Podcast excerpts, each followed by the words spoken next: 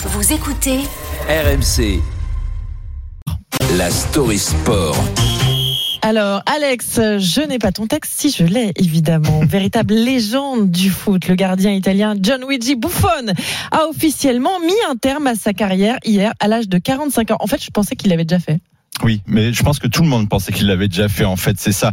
Il est incroyable, ce, ce garçon. C'est une grande page du football qui se tourne pour plusieurs générations. Tant Gianluigi Buffon paraissait intemporel, sans aucun doute l'un des trois plus grands gardiens du 21e siècle, avec l'allemand Manuel Neuer et l'espagnol Iker Casillas. Jean-Louis Buffon a joué avec plus d'une trentaine de coéquipiers français durant ses 28 ans de carrière, aussi bien avec Daniel Bravo qu'avec Kylian Mbappé, qui lui a d'ailleurs rendu hommage hier.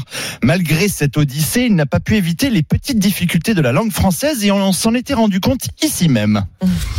Bonjour, c'est Gigi Bouffon. Retrouvez-moi avec Christophe Dugarry sur RMS. RMC. Ah, RMC. Oh, ça va, c'est essayé. Ouais. Il aimait du cire en tout cas. Bon, lorsqu'il est passé professionnel en 1995, le monde était bien différent.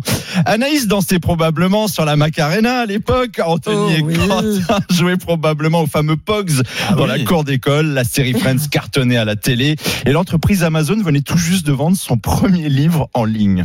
À traverser le, le temps comme il l'a fait, on se doute bien que c'est un homme de record. Trois clubs en 28 ans. Parme, la Juve et le PSG. Un symbole de fidélité. 29 titres, un symbole Ouais, de La succès. Juve. Eh oui, dix fois champion d'Italie, recordman de sélection avec la nationale et 176 caps, auquel on ajoute 975 matchs en club. Ombre au tableau, il n'a jamais remporté la Ligue des Champions malgré trois finales disputées. Pas très grave finalement, il a gagné une Coupe du Monde, malheureusement, face à la France en 2006. Ah. Année où il finira Mais- deuxième au Ballon d'Or, qu'il aurait clairement dû remporter. Hein.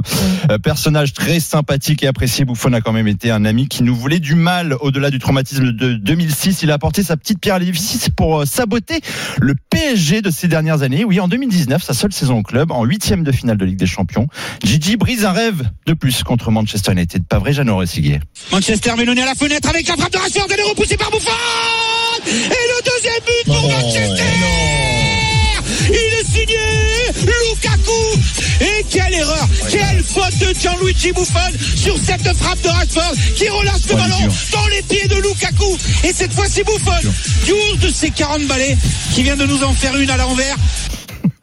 Voilà, du haut de ses 40 balais, oui, une à l'envers, un gant plein de beurre, un ballon qui glisse et Gigi repart en Italie avec seulement un petit titre de champion de France. Mais bon, toujours la tête haute, il termine sa carrière à Parme, là où tout a commencé. Chaleureux, légendaire, Gianluigi, tu vas nous manquer. Buon riposo, legend. Oh, bravo. C'était pour vous ça. Et grazie, Alex.